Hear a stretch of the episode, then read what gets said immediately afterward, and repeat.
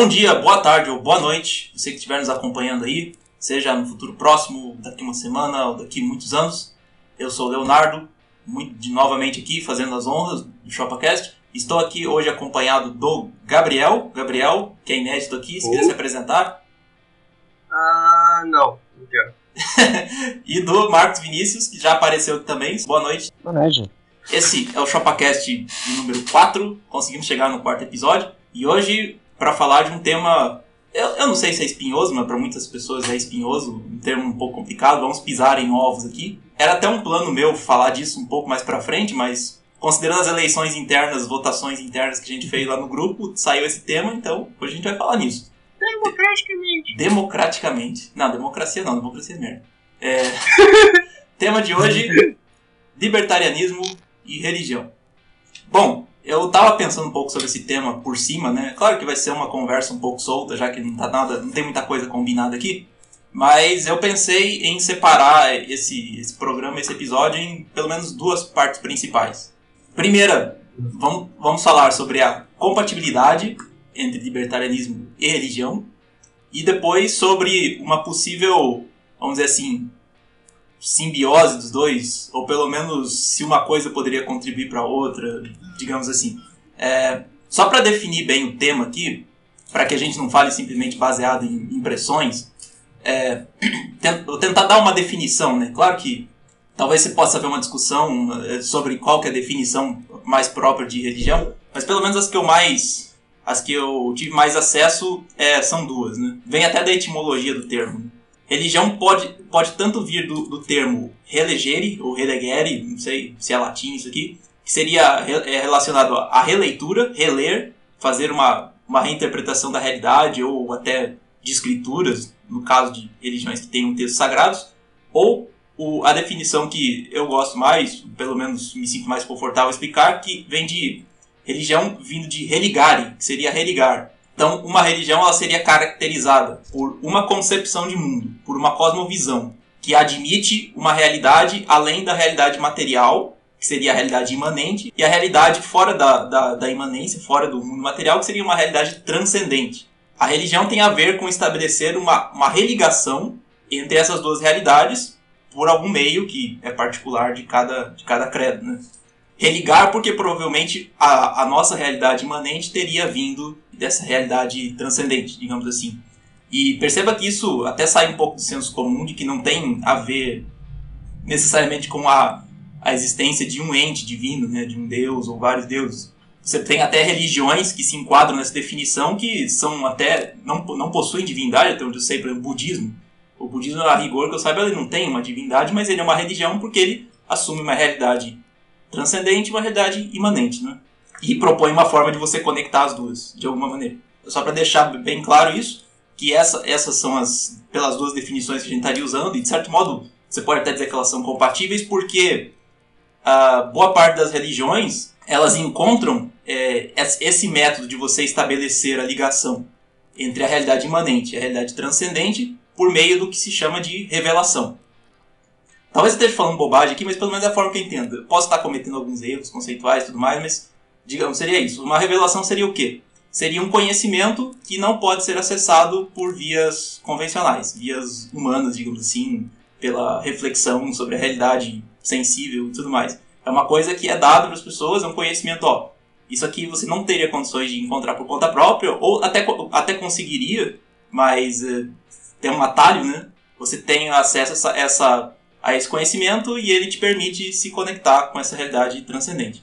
Então, é, é isso que eu quero definir como religião, não é não é simplesmente uma confiança grande em alguma coisa, é, é isso que eu estou dizendo.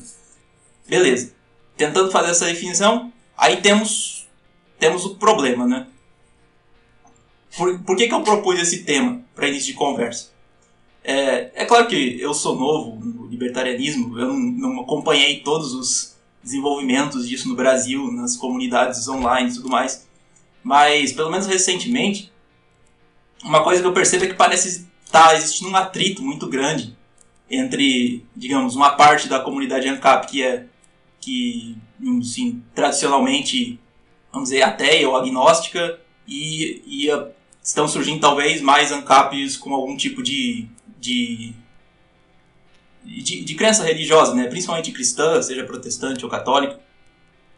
E isso você pode até você pode até perceber isso pelas, pelas pessoas públicas, né? Pelas pessoas, pelos formadores de opinião dentro do meio ANCAP, que você durante muito tempo teve pessoas como o Daniel Fraga começou isso, você tem o Alexandre Porto, o Rafael Haide, é, até mesmo o pessoal da Fraternidade Europeana, que eles, eles digamos assim, é, não tem, pelo menos declaradamente, não tem uma, uma fé religiosa, e você tem um cara que surgiu e conseguiu ter um, uma popularidade bem grande, que é o Paulo Cogos, e ele fala bastante desse assunto, né? Então, meio que. Talvez isso seja uma das coisas que fomentou esse debate, né? E tem até uma, uma outra coisa que me fez pensar sobre esse assunto, é que acompanhando, acho que é a última live do For, do For e do pessoal do Fraternidade Europeana, ele fez uma colocação lá que me deixou um pouco intrigado, que ele fala que é, ele prefere que dentro do, do, meio, do meio ANCAP, se houverem, por exemplo, no caso específico de, de cristãos, né, ele prefere que eles sejam fideístas, que eles sejam apenas, digamos assim, é, a, a religião deles seja apenas movida por uma fé, no sentido de que é uma coisa sem explicação, no sentido kantiano de fé, digamos assim, do que um cristão escolástico, que tenta dar uma explicação racional para aquilo, aquela questão da teodiceia, dos argumentos é, de de demonstração, pelo menos da possibilidade de existência de Deus, mas porque, segundo ele, o, o, o, conflito entre, entre a filosofia tomista, escolástica e a filosofia libertária, que é, para ele é de base kantiana, tradicionalmente é de base kantiana, poderia fazer com que o, o libertário tivesse que decidir entre um dos dois, e ele geralmente decidiria pela escolástica e abandonaria o anarcocapitalismo. E o fideísta supostamente seria um pouco melhor. Eu tenho umas certas dúvidas quanto a isso, porque se o, o fideísta baseia a religião dele uma coisa que não, não segue é, uma determinada filosofia, ela poderia passar por cima de qualquer coisa. Então, a meu ver, o risco seria até pior. Mas, enfim, não, eu não quero tanto resumir.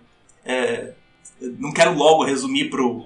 pro resumir, não. Especificar para cristianismo. Vamos, vamos voltar para a religião de uma maneira geral. Só queria fazer essa explanação aqui e já falei bastante, mas agora passo para os outros aí. O, o, que que o que que acham dessa definição e o que pensam é, dessa dessa compatibilidade entre as duas coisas e qual quais os limites disso. É, quem quiser começar aí, Gabriel. Nossa, cara, você fez muita pergunta. Por favor, repete tudo de novo. Não, então, primeira, primeira, primeira, a primeira grande questão que eu estou propondo é sobre a compatibilidade entre as duas coisas religião de uma maneira geral, o mais geral possível, a definição que eu dei, e libertarianismo, ética libertária, esse tipo de coisa. Por exemplo, primeira coisa, exi existe uma possibilidade das duas coisas serem compatíveis, e se existe, quais os critérios para que uma coisa respeite a outra, ou que pelo menos religião possa é, ser compatível com o libertarianismo? Cara, na, na, na real, a ideia de, de acreditar em algo transcendente não, não, não necessariamente tem que ser antagônica à ideia da aos ideais ANCAPs, certo? Certo. Inclusive, não, não é nem pré-requisito que, que, que, você seja, né? Como você falou no começo, que, que para você ser ANCAP você tem que seguir alguma coisa. Então, de forma alguma, ter uma religião ou não ter uma religião te, te proíbe de, de ser ANCAP a lógica por trás disso não, não é conflituosa e não, não abre brecha para esse ponto. Pelo menos é, é o que eu acho. Então, a, a rigor esse problema não existe, assim. De, a princípio esse problema não existe. Mas a, a minha preocupação maior é em relação a isso. Por exemplo, quando você tem, como na maior parte das religiões, o conceito de revelação, um conhecimento que ele não é, não é necessariamente acessível por vias convencionais, se esse conhecimento revelado dentro dessa tradição, dessa religião, conflitar com conclusões, digamos assim, da ética libertária, você tem um problema, não é? Porque se ele se ele conflita, mas ele não é acessível, se ele, ele supostamente não é acessível por, da maneira convencional, você não tem como confrontar os dois. Então você cria um entrave aí o, o maior problema é isso, como, como que você lida com esse tipo de questão? E aí que isso me causa estranhamento na declaração do For na live dele, porque Se ele prefere, se ele preferisse, por exemplo, no caso cristão, um cristão fideísta, ele tá abrindo essa brecha. Ele não Sim. tá exigindo do cara uma, uma filosofia que justifique a posição dele. Mas então, é, é aquele problema. A, acho que é o principal, principal questão que eu vejo. Mas só para passar aqui, Marcos, você. O que, que você pensa dessa questão toda aí? Só para fazer um conflito de interesse aqui, né? Deixar bem claro. Eu sou católico de, de criação, batismo, primeira comunhão, crisma. Me afastei durante um certo tempo, estou tentando voltar agora. O Gabriel, até onde eu sei, ele é, ele é cristão sem definição. E, Exatamente. e, o, e o Marcos Vinícius, ateu, certo? É, eu sou texto. Beleza, só isso. Pode, pode fazer sua colocação aí. Sim, a minha opinião é que, no contexto geral, se for falar de religião de uma forma generalizada, não é incompatível com o libertarianismo, certo? Certo. Cada um tem o, o direito de acreditar no que quiser. Porém, quando você especifica um pouco mais as coisas, você chega em religiões como o Islã, que, dependendo da interpretação do grupo, vai ativamente promover a, a violação do PNA com relação aos, é, entre abre aspas, infiéis. E aí o que acontece? Você vai ter um conflito bem forte aí, porque agora você vai ter um grupo de pessoas que diz ter uma instrução vinda do além, que acreditam que tem uma justificativa para matar outras pessoas que não acreditam nessa revelação que veio do além, e isso vai criar problemas. Claro que isso não são todas as religiões, mas a gente tá falando da segunda maior religião no mundo. É a segunda maior ainda? Não, é, não. Não, já passou. Já, já passou na, em cima do cristianismo. É religião de maior crescimento. Puxando disso que você falou, eu vejo que existem três possibilidades assim que seria que daria para ser analisadas, né? Falando dessa compatibilidade. A primeira é, por exemplo, uma das temáticas mais presentes quando se fala em libertarianismo é essa ideia de, de respeito pela, pela razão, né? pela lógica. Nós temos que seguir a razão. Então, você tem que ter uma demonstração racional, por exemplo, do direito de propriedade privada, que na verdade não é necessariamente uma demonstração, né, uma mostração, mas enfim, isso aí fica para outro episódio. Dos, dos, direitos de propriedade, a questão da economia, você mostrar, por exemplo, que você não pode fazer análise empírica de economia, esse tipo de coisa. Tem toda, tem toda essa, essa linha de pensamento dentro do libertarianismo. Não, não faria muito sentido se você abrisse uma exceção em determinado ponto para uma coisa que não respeita isso, né? Então, você teria meio que três possibilidades. Ou você vai fazer um esforço no mesmo, na mesma intensidade como religioso libertário para justificar a sua crença, a sua fé, no caso, você ter, digamos assim, ter uma fé razoável, né, ter uma fé explicada, ou você circunscreve as suas as suas intuições pessoais, as suas intuições religiosas a uma ética libertária, ou seja, você é libertário antes e religioso depois, ou a terceira é que você é cínico. que parece às vezes ser o desejo de. Pelo menos foi, foi a, a impressão que eu tive do, do comentário do, da live do For, é que ele basicamente ele prefere religiosos cínicos. Que ele entende, digamos assim, aceita toda uma certa revelação, entende de determinada maneira, só que na prática não liga para aquilo. Que seria a terceira possibilidade. Sim. Só que você ser cínico, de certo modo, é uma desonestidade intelectual, né? Então. Sim. É, isso é uma desonestidade intelectual bem grande, na verdade. Bem grande. Então acaba um pouco entrando em conflito com essa ideia de, de você ter uma consistência lógica e tudo mais. Então você basicamente tem duas opções, acaba tendo duas opções.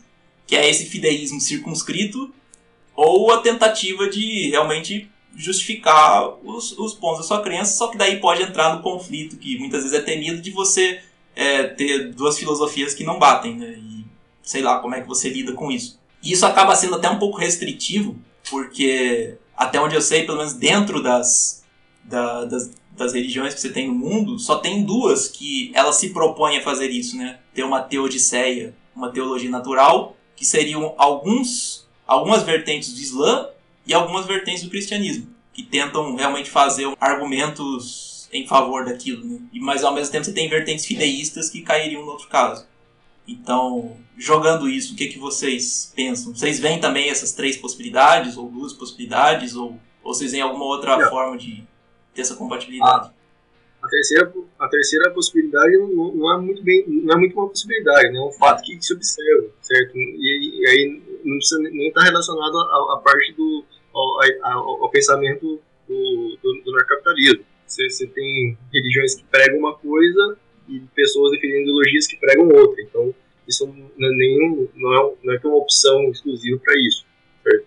Certo. Por exemplo, o cristianismo e, e comunismo não são coisas incompatíveis entre, entre, si. E a gente sabe que existe a CNBB, que é uma instituição comunista que está na igreja. Então, esse cinismo de, de vez, ele existe e isso é algo que vai estar tá praticamente sempre presente. É, é, é algo que você pode, você pode dizer que é da, da natureza da sociedade. As outras duas são mais apelativas do ponto de vista racional, certo? É, mas no primeiro, no, em um dos casos, você tenta, digamos assim, criar uma compatibilidade racional entre os dois, você tenta, digamos, nivelar as duas coisas, você meio que colocar, é, dizer que o, tanto as, o seu credo quanto o, a ética libertária acabam levando ao mesmo fim, e no outro você deixa um acima do outro, né? Você circunscreve a sua, a sua fé, digamos no sentido fideísta, né? A sua, as suas intuições pessoais, digamos assim, as suas sensações pessoais, há uma ética libertária. E daí você é libertário antes e religioso depois, fideísta depois. Que seria o segundo caso. É, eu realmente não, não gosto dessa abordagem, eu realmente prefiro o, o inverso dela. Para mim, me parece mais lógico, porque se a religião é uma revelação, então ela tem que preceder a, a, a ideia de, de qualquer filosofia. Porque é, é possível você ter uma filosofia para depois você chegar em uma revelação que não tem como se saber a priori, certo? É, talvez a única coisa que você possa argumentar é que, na verdade, a, a revelação ela só te mostra alguma coisa que você já conseguiria entender, só que meio que é um atalho, né? Digamos assim. Que não, não pode haver incompatibilidade entre as duas coisas, né? Algo supostamente Sim. revelado que não é logicamente explicado não pode ser levado em conta. Não sei. Certo. Assim, eu, eu, tem uns problemas com essas definições, inclusive seria muito bom se algum dia eu parasse para estudar isso, ou se, se, alguém pudesse me explicar. Mas eu realmente acho que, que as revelações não são só isso, certo? São coisas que você não consegue che chegar por meios nenhum. Nenhum meio possível de chegar naquilo, a não ser você sentar e ler e perceber que aquilo é um fato, uma iluminação dado por um ser transcendental e lá como você queira, queira chamar esse ser. É, isso é uma coisa. Não, realmente, a rigor seria isso, né? Eu queria ter, um, ter uma diversidade maior hoje aqui, que a gente tem, por exemplo, gente de da Umbanda no, no grupo, tem até muçulmano lá, ter uma ideia. É, seria bom ter essa galera aqui, mas uh, ah, para dar um exemplo mais familiar, né? Vamos falar de cristianismo. Vamos dizer, salvação da alma. É parte da revelação, né? Tem alguma coisa a ver com a Sim. revelação. Você não. O próprio conceito de salvar a sua alma não, não existiria se você estivesse simplesmente refletindo sobre a realidade material. Talvez até tenha é. como, né? Dentro da, da dos, dos ramos mais, mais avançados da física já tem gente falando nisso, né?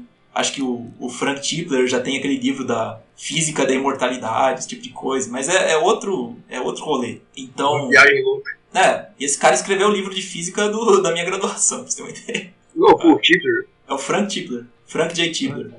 Mas enfim. É, então, é, a salvação da alma é uma coisa que está alheio a, ao estudo da realidade material. É uma coisa que está tá acima. É, e você tem aqueles meios pelos quais você poderia conseguir isso. Digamos, essa verdade supostamente revelada, se você der sorte, ela não vai entrar em conflito com a, com a ética de propriedade privada. Mas a questão é, Sim. se aparentemente existir um conflito você tenta reentender aquilo, você faz um relegere, né? Para pegar aquela primeira uhum. definição. Você faz um, você tenta reentender aquilo para ser compatível com algo lógico, ou você, digamos assim, ignora ou passa por cima da ética libertária e fala, não, isso aqui é exceção. É, é um problema que aparece bastante, né? Como você lida Sim. com isso? E como que você pode realmente encontrar um consenso né, entre... Porque é dentro da comunidade libertária para se lidar com isso. Marcos, você, desculpa, eu não deixei você falar muito aí, se quiser comentar algo. Não, não, é, o que acontece é que, bom, a gente tem um problema de que a religião, ela afirma ter para si mesma uma coisa que é, ninguém mais tem, que é revelação da lei, certo? Que nem a gente tem discutido aqui. Isso. O problema é que se a gente vai dar valor pra razão, e a razão não consegue substanciar a religião, aí você tem um, você tem um problema meio complicado nas suas mãos. Porque você permite que isso exista e que isso possa possivelmente desviar as pessoas, alienar elas da realidade na frente delas. Porque você vai encontrar pessoas deístas até pessoas que tentam usar a racionalidade para justificar a própria fé, elas vão colocar a fé na frente. Elas vão acreditar no que o livro sagrado delas diga, no que o que na igreja delas ensina, que o líder religioso delas ensina, independentemente do que a realidade apresente. É, acaba sendo um problema grande, né? Porque eu sempre, nessas horas, eu, eu sempre me lembro do Ricardo Bellarmino, que foi um cardeal responsável por um dos, uma das instâncias do, do julgamento do, do Galileu, né? Lá, século XVII, uhum. esse tipo de coisa. E ele tem uma frase que, pelo menos, a meu ver, resume a, a, minha, a minha postura com relação a isso. É claro que eu acabo correndo o risco de talvez estar indo, estar em desacordo com alguma coisa que se diga dentro do, do catolicismo, por exemplo, mas é, tem uma coisa que eu acho que ele fala que eu acho que resume bem, que é, parafraseando livremente, né? Se houver uma incompatibilidade uhum. entre aquilo que a gente observa e a nossa e o nosso entendimento anterior das escrituras, por exemplo, o que nós devemos fazer é olhar de volta para as escrituras e entender o que nós entendemos errado. Assim, no fim das contas, você não tem muito. Se você quiser fazer, ter uma compatibilidade entre as duas coisas, digamos assim, no mesmo nível, né? Sem circunscrever uma coisa a outra, você meio que tem que fazer isso, né? Você tem que saber, não pode haver incompatibilidade entre algo revelado dentro da sua, da sua concepção e o que é logicamente demonstrável, né? O que pode ser o que pode ser demonstrado dentro da nossa realidade imanente, digamos assim. Então, uhum. quando há uma incompatibilidade, você tem que entender o que você entendeu errado, basicamente. eu, eu vejo isso, eu vejo essa esse pensamento como um problema. Porque basicamente você está isentando, tá dizendo, não, a, o livro em si, o material que. O material escritural que eu vi, ele não está errado. Sou eu que olhei para ele errado. Isso torna ele isento de qualquer problema. Na prática, você cria um. Tem um documento que você quer ser de origem divina, ele se torna incriticável. Ele não. É, ele vai ter. Ele se torna perna, é, permanentemente defensável.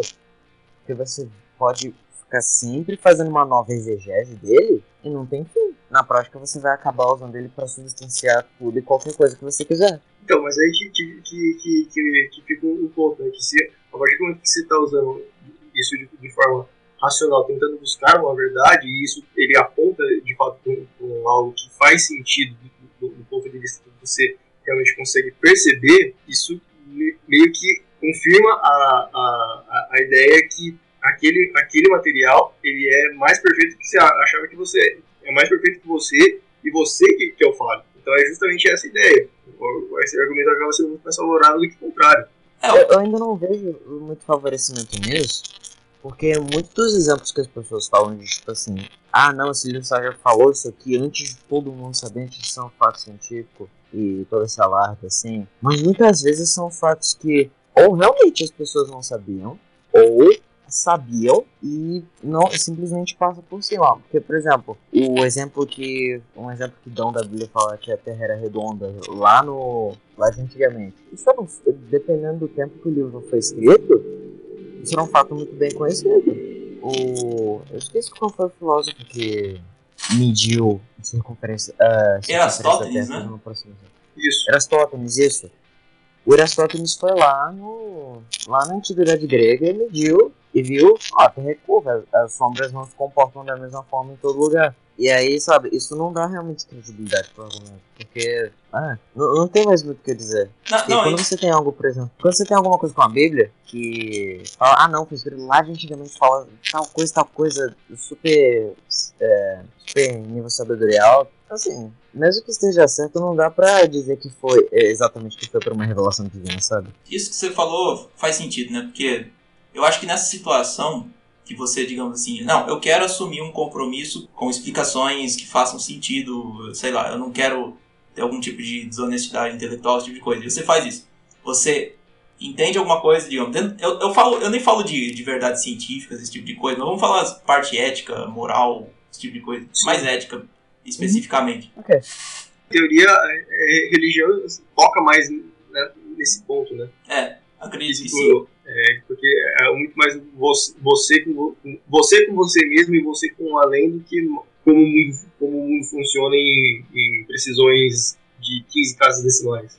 É, então, digamos, digamos que você tenha, você tenha esse caso, né? Algo, você encontra algo dentro da, de, dentro da ética libertária, né, vamos dizer mais especificamente, que você julga incompatível com algo dentro do seu, seu credo, da sua, da sua religião.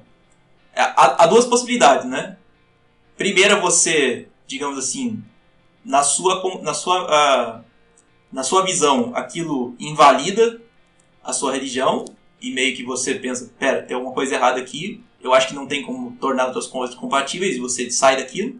Isso considerando que você quer é, justificar as suas ações, né? não, não considerando que você vai passar por cima. Ou você abandona, ou você realmente cai, cai nisso de você tentar reinterpretar para ver se realmente se tem alguma forma de compatibilizar as duas coisas.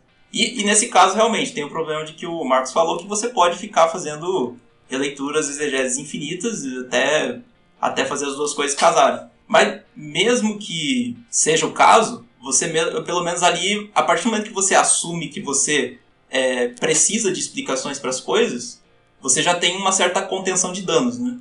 O que você não pode tolerar é que, digamos, se passe por cima, se utilize a, uma, uma interpretação tal de um determinado conhecimento revelado para se passar por cima da ética libertária em casos específicos, né? Falar, não, isso aqui é exceção, eu posso passar por cima. Não sei se é satisfatório isso, ou... Eu vejo isso como satisfatório. Pessoal, eu não sei, essa, essa é a primeira discussão que eu queria trazer. Eu não sei se vocês gostariam de dizer mais alguma coisa a respeito disso. Que realmente é uma coisa que ficou na minha cabeça nos comentários que eu, que eu ouço em volta, sabe? De como é que você. Qual que é o critério para você compatibilizar as duas coisas? Se, se for possível, né? Porque se a gente chegar à conclusão de que não é possível, vai ter que acontecer um êxodo aqui. Tipo, ah, todo mundo que é, é religioso, tchau, não vai embora libertarianismo, vai ter que fazer uma é. outra coisa no, no, no, no, no capistão ideal existiam várias comunidades separadas competindo entre suas religiões. É verdade, é, é uma, que, é uma questão é uma questão importante. Tipo, no, num caso de um mundo ANCAP, a tendência. Vocês veem que a única forma possível de se compatibilizar isso seria que você tivesse comunidades homogêneas nesse sentido? Vai ter a comunidade agnóstica, vai ter a comunidade ateia, vai ter a comunidade da Umbanda, vai ter a comunidade católica, eu não vejo essa segregação acontecendo. Eu também não. Não, só fazendo exercício imaginativo. Tal, é tal, assim, talvez, ao, talvez alguns pares em específico. Alguns pares de religiões em específico. É, assim, eu, eu vejo o seguinte. Algumas pessoas, mesmo sendo de determinada religião, elas ainda conseguem ser bem inclusivas com quem é de outra religião ou até com quem não acredita. Sim. É, o ser humano, por tendências sociais, ele não, não é sempre que ele vai acabar descartando o resto. Tem, tem alguns que vão fazer isso, mas essas pessoas já são meio reprováveis. Sim. Mas de resto, acaba que dá uma mesclada de, na convivência.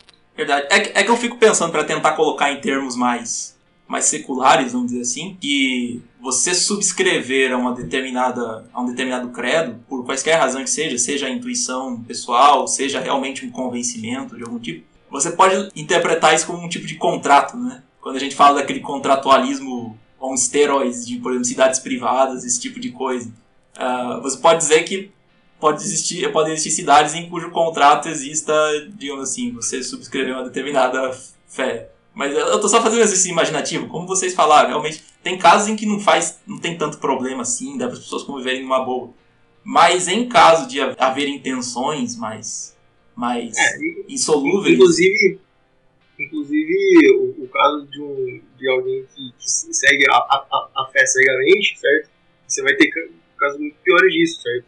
Porque aí ele, ele se torna menos tolerante. É. Então aí, aí sim seria um ponto de, de dizer que entraria em contato se você, você obrigatoriamente seguir uma religião. Certo modo, os, certo modo os Amish já fazem isso, né? É, não só eles, os Mormons também. Os Mormons também. Bom, segunda, segunda parte então, sobre essa questão assumindo uma compatibilidade, ou pelo menos uma possibilidade de convivência entre determinadas religiões, determinados credos e libertarianismo. Existe algo de, de positivo para se extrair disso?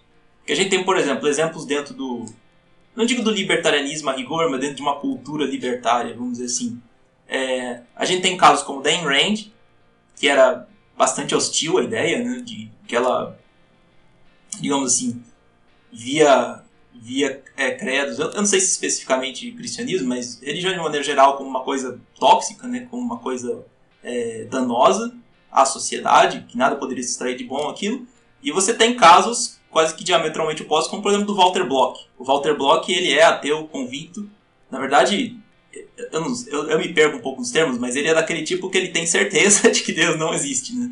E, é, mas ao mesmo tempo, ele fala que deveria não haver hostilidade em relação à religião. E, e digamos assim, uma, uma dos... É claro que eu, eu não gosto muito de, de um certo utilitarismo religioso, vamos dizer assim, apesar de ser interessante, mas existe um, um argumento que vai mais ou menos assim, acredito eu. Isso em, em relação à cultura de uma maneira geral, mas muitas vezes engloba a religião.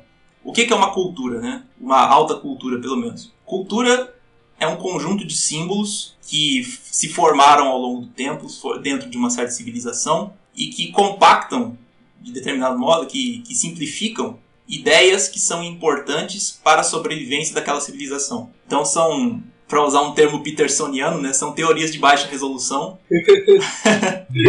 são teorias de baixa... São teorias de baixa resolução que condensam ideias importantes para uma determinada civilização. E essas, isso se manifesta na, na, cultura de um determinado povo, seja, seja ele qual for. Então, um, um argumento que existe, né?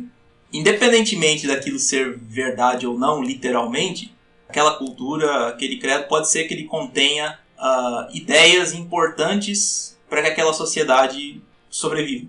Até um argumento que alguns libertários fazem, né, os que normalmente são chamados de paleolibertários, é de que o simples respeito à propriedade privada, o simples respeito ao princípio de não agressão, ele não seria suficiente. Existem, existe um espectro de culturas necessário, existe um tipo de cultura necessária para que uma sociedade libertária permaneça, para que ela progrida. Então, existe uma certa similaridade entre aspectos dessa cultura e algumas fés religiosas, vamos dizer assim. A, a pergunta é a seguinte: considerando isso, né, assumindo isso, primeira coisa, se isso é verdade, se existe realmente essa necessidade de uma cultura uh, específica, a gente pode até discutir isso melhor em outro episódio que eu estou planejando para falar sobre conservadorismo e progressismo.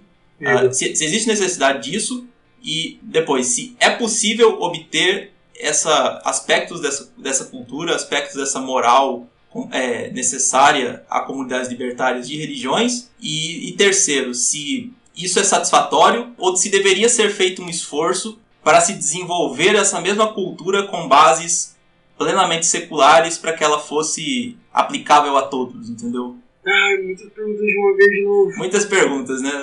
É que tem muita coisa na minha cabeça, mas digamos assim, é, eu lembro de uma conversa já tem já tem uns meses do Stefan Molyneux com aquele Steven Crowder, em que eles estão comentando sobre, sobre isso, né? E o, o, o Molyneux, ele é ateu, e o Stephen Crowder, ele, ele é cristão, não sei de que denominação, mas ele estava falando, justa, ah. ele tava falando justamente isso, que...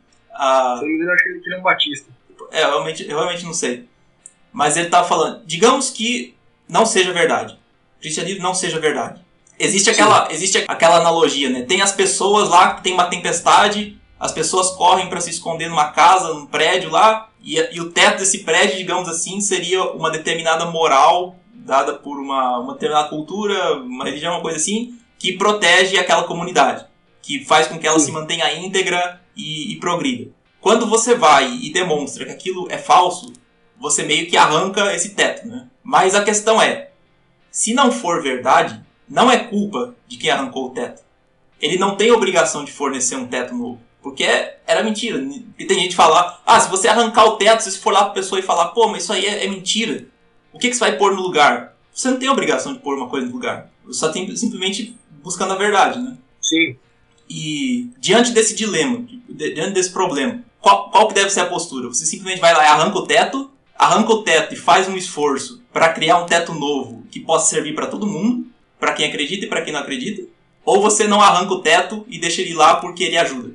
Mesmo que você eu não gosto, acredite. Eu, pessoalmente, gosto mais da última por fins pragmáticos. Então você é meio petersoniano. Sim. Eu admito que eu, eu, admito que eu prefiro a última alternativa também. Sério? Sim.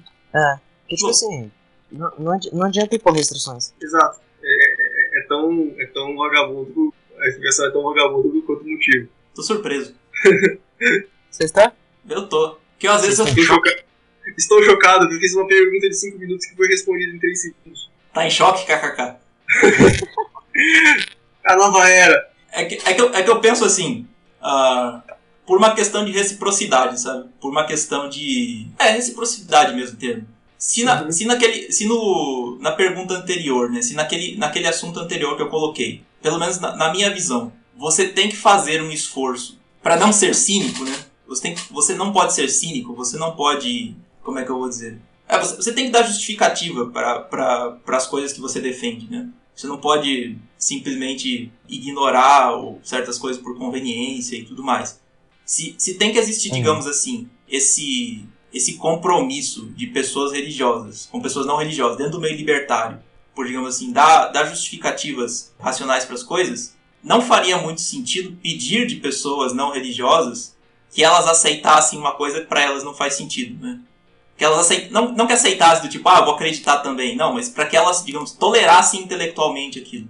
Então. Ah, sim. É, é realmente. E, então eu penso assim, de certo modo, seria, seria interessante que se buscasse. É claro que é uma tarefa hercúlea, né, uma tarefa muito árdua, mas que se buscassem uh, continuamente formas de se justificar, não só a ética libertária, mas um determinado espectro moral que fosse capaz de manter aquela sociedade.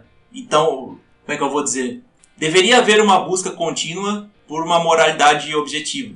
Por mais que isso assuste certas pessoas, né? Às vezes você faça, fala de moralidade objetiva, a galera já fica meio. Não, você está querendo impor moral. Não, não é isso.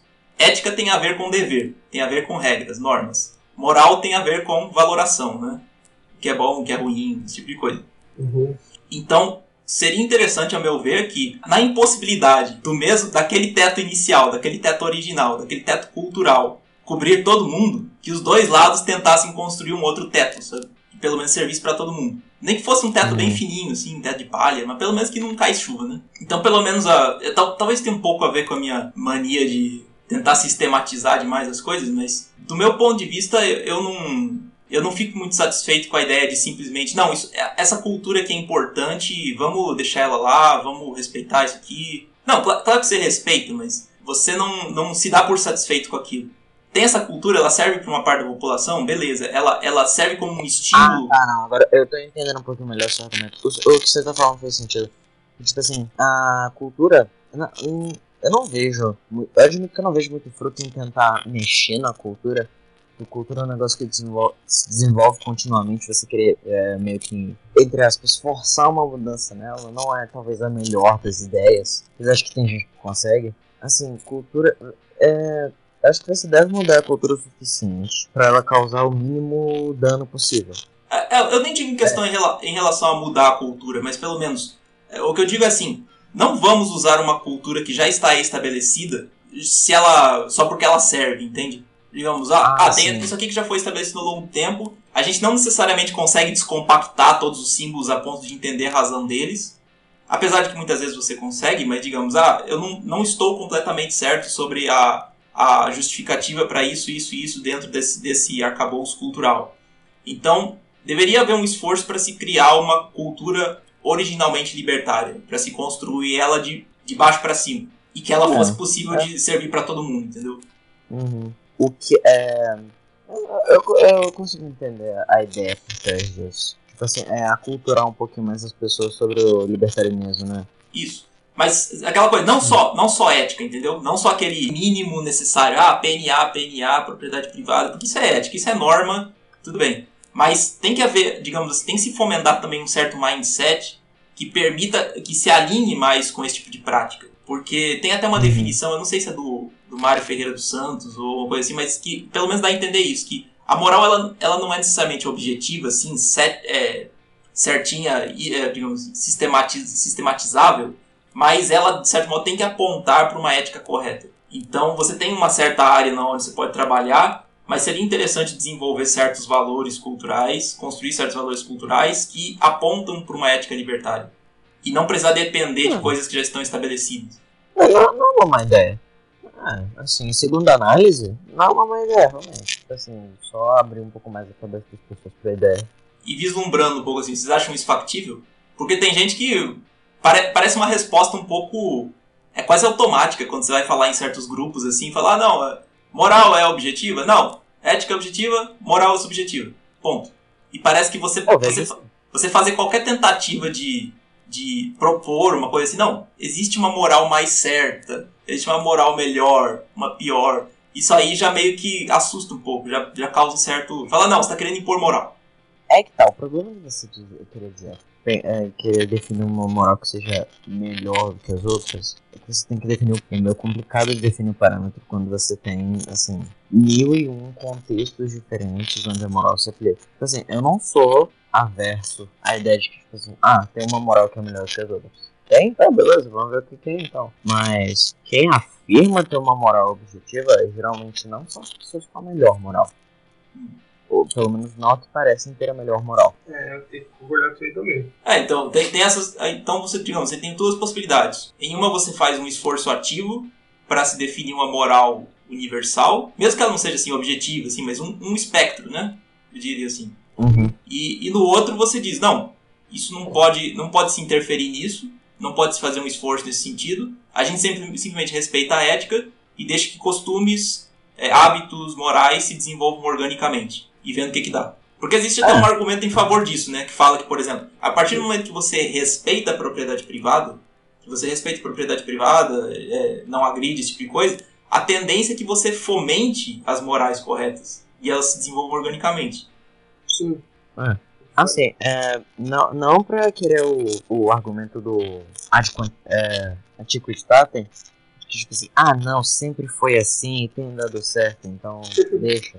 Mas, tipo assim, é, é assim que tradicionalmente a moral tem se desenvolvido de forma orgânica e para atender às necessidades de uma determinada sociedade. Ou às vezes porque uma outra cultura foi importada e aconteceu que levou a moral junto.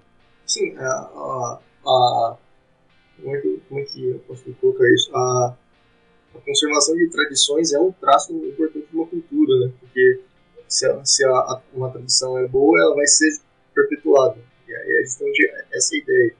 Eu, eu não sei até qual ponto isso consegue apontar para um, um, norte que seria uma, uma verdade absoluta. Claramente faz sentido então um ponto que quanto mais tempo isso é, é, é, é mantido e provavelmente isso tem uma chance maior de ser verdadeiro, não quer dizer que seja verdade. Ok. E um, um ponto específico nesse, nessa discussão que eu estava pensando que eu até com, já comentei com, outros, com outras pessoas falando sobre esse assunto é que, digamos, não é irreal pensar que a gente não vai ver o, o Ancapistão. Né? Não, não Sonho é, meu. Não é. Sonho meu. Venha, Capistão. Pode ser, talvez, em algum lugarzinho ou outro, tem umas coisas próximas, mas é, é uma coisa difícil, né? O Estado é forte, ele tá em todo lugar. Não em todo lugar, mas ele tá bem é. presente, né? E tá... Big Brother, é, Big Brother is watching. Porque não é um Estado, sabe? São cento e tantos deles. Isso. É muito difícil escapar dessas porras. Mais a ONU. Ironicamente, o Estado é uma entidade centralizada. Mas o jeito que os Estados são dispostos é uma forma muito descentralizada. Então, nesse sentido, uma coisa que eu penso bastante, diante da possibilidade, que não é absurda, da gente não chegar a ver o Ancapistão, da gente tentar fazer alguma coisa no sentido de ter uma vida mais libertária, de criar comunidades libertárias e tudo mais, isso não acontecer. É interessante, ou até necessário, que se desenvolva dentro da, dessa cultura libertária. É claro que a gente falando sobre se de você fazer isso ativamente ou deixar se desenvolver organicamente é um problema, mas vamos dizer assim, ah, vamos tentar construir, vamos tentar fomentar alguma coisa se fosse para fomentar alguma dessas coisas, é interessante ou até necessário, dentro de uma cultura libertária, se fomentar uma noção de, como é que eu posso dizer, de, de transcendência comum, de transcendência pra, que sirva para todo mundo. Porque, diante dessa possibilidade, pode ser que muita gente desanime, né? Você pensa, não, isso nunca vai acontecer, eu vou simplesmente tentar viver dentro do Estado de uma maneira mais ou menos de boa. Mas você pode falar, você pode ter uma, uma outra noção, tipo, não, peraí, eu vou ter filhos, eu quero ter filhos, e eu quero dar um passo para que eles possam dar outro passo no futuro, já com, digamos assim, um passo de vantagem. E você, dentro dessa, dessa cultura libertária, você desenvolveu uma, uma noção de, de, de transcendência, né? intergeneracional, vamos falar assim. Existe algo que vai permanecer aqui, que eu, que eu fiz, que vai permanecer depois que eu morrer, e isso é importante. É importante deixar isso para que os, as próximas pessoas continuem. É, é possível se fazer isso de uma maneira assim que sirva para todo mundo, sem, digamos, por exemplo, se precisar de um apelo religioso, coisa do tipo. Ah, o Marcos teve que sair, a gente acabou perdendo ele pro finalzinho, mas vamos tocar o barco esse, esses últimos minutos aí. A questão é a seguinte: uh, a pergunta que eu fiz para os dois, faço só para o Gabriel. Se vocês acham que essa desenvolver, pelo menos desenvolver e cultivar essa noção de transcendência, digamos assim, intergeneracional, algo que se mantém uh, depois que você morre e tudo mais, mesmo independentemente de um apelo religioso, é importante desenvolver isso para que você pelo menos possa ajudar próximas gerações a chegar mais perto de uma vida libertária? Cara, eu acredito que sim. É, a minha ideia do, antiga, de conhecimento antigo, certo? Você tem sempre uma, uma, uma tradição de ir, somando conhecimento. Aqui seria o mesmo, mesmo raciocínio, no caso. Né?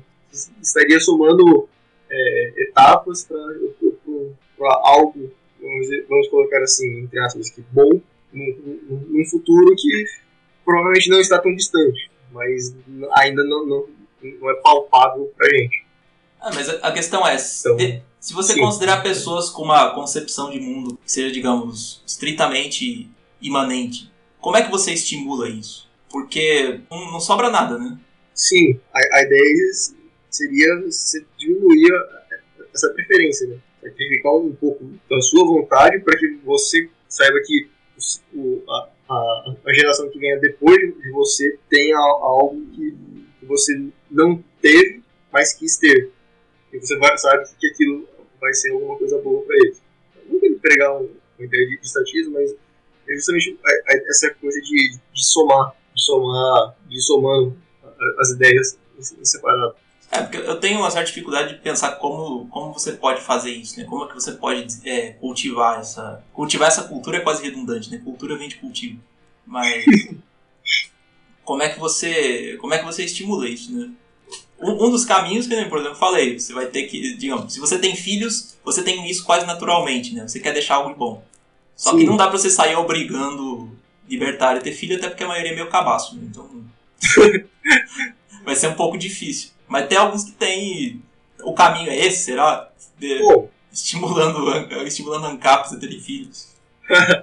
Sim, seria algo, algo interessante de se fazer, até porque a, base de, de, de, qualquer civilização que se mantenha é a família. Então, querendo ou não, é um caminho a seguir. E aí isso já, seria, já seria uma, uma, uma, uma forte fonte de resistência. Se pensar em um prazo não, não, não muito longo. Ah, você falou uma coisa interessante, né? Uma coisa, algo que se fala bastante é que família é um dos principais mecanismos, vamos dizer assim, de resistência contra o Estado, né? Sim. A partir do momento que você estimula que, que libertários constituam família para encontrar, digamos assim, essa, essa motivação para se continuar confrontando o Estado, você, ao mesmo tempo, você fomenta esse pensamento de deixar algo, né? Deixar Sim. algo melhor. Então, na, na, tentativa de construir o seu capistão hoje, com o apoio da sua família, você acaba naturalmente desenvolvendo a, a necessidade né, pessoal de deixar alguma coisa para o Ancapistão de amanhã, certo? Sim. É, eu não tinha pensado nisso, mas é um, é um, bom, é um bom ponto. É um bom ponto. É, e, e aí é, é, justamente essa ideia. Você, tem, você, você consegue criar um, esse, esse primeiro núcleo, né, que seria a família, depois você vem expandindo isso em, em rodelas um pouco, um pouco mais um pouco maiores, por exemplo, você vai começa a ter vizinhanças, comunidades de bairro, essas coisas vão, que vão surgir naturalmente, essa hierarquia atrás, você cria núcleos de, de, de, resistência que naturalmente vão se opor ao Estado. Isso é, é algo que, que, inclusive, deve ser feito. Perfeito. Bom, só para encerrar, eu converso que esse era um assunto que eu não estava muito preparado para discutir, que nem eu falei, eu queria ter um. Uma... Que nenhum de nós estava, né? Então, nenhum de nós. É, é, pisar em ovos muito, muito finos. É pisar em ovos, é pisar em ovos. Mas espero que tenha surgido algum insight importante aqui. E é claro que a gente sempre pode revisitar os temas. Eu quero vou tentar trazer mais gente aqui, tentar trazer o Marcos de novo. Ele não pode dar a opinião final e que a pessoa sair com urgência, mas a gente fala com ele depois. Eu só quis respeitar a eleição, né, a democracia dentro do grupo. Foi eleito esse tema, tentamos falar dele. Vamos ver se a gente revisita outra hora com um pouco mais de um jeito um pouco mais elaborado, fechando algumas pontas. Mas eu acho que tem alguns, até algumas, alguns insights legais, principalmente esse, esse último, sobre essa questão de, de família, comunidade e transcendência, né? Para você poder Sim. ter um plano de longo prazo em prol do capistão, né? Sim. Então, para encerrar, é, agradeço o pessoal que ouviu aí. Agradeço o Marcos, que saiu aí, mas teve um problema urgente. Obrigado também, Gabriel, por participar. É, Lorde. Se quiser fazer uma consideração final aí. Ah, cara, considerações finais não estão disponíveis a esse momento, mas a gente pode conversar depois. Sem problema. Então, mais uma vez, obrigado quem assistiu, obrigado quem participou aí e até a próxima.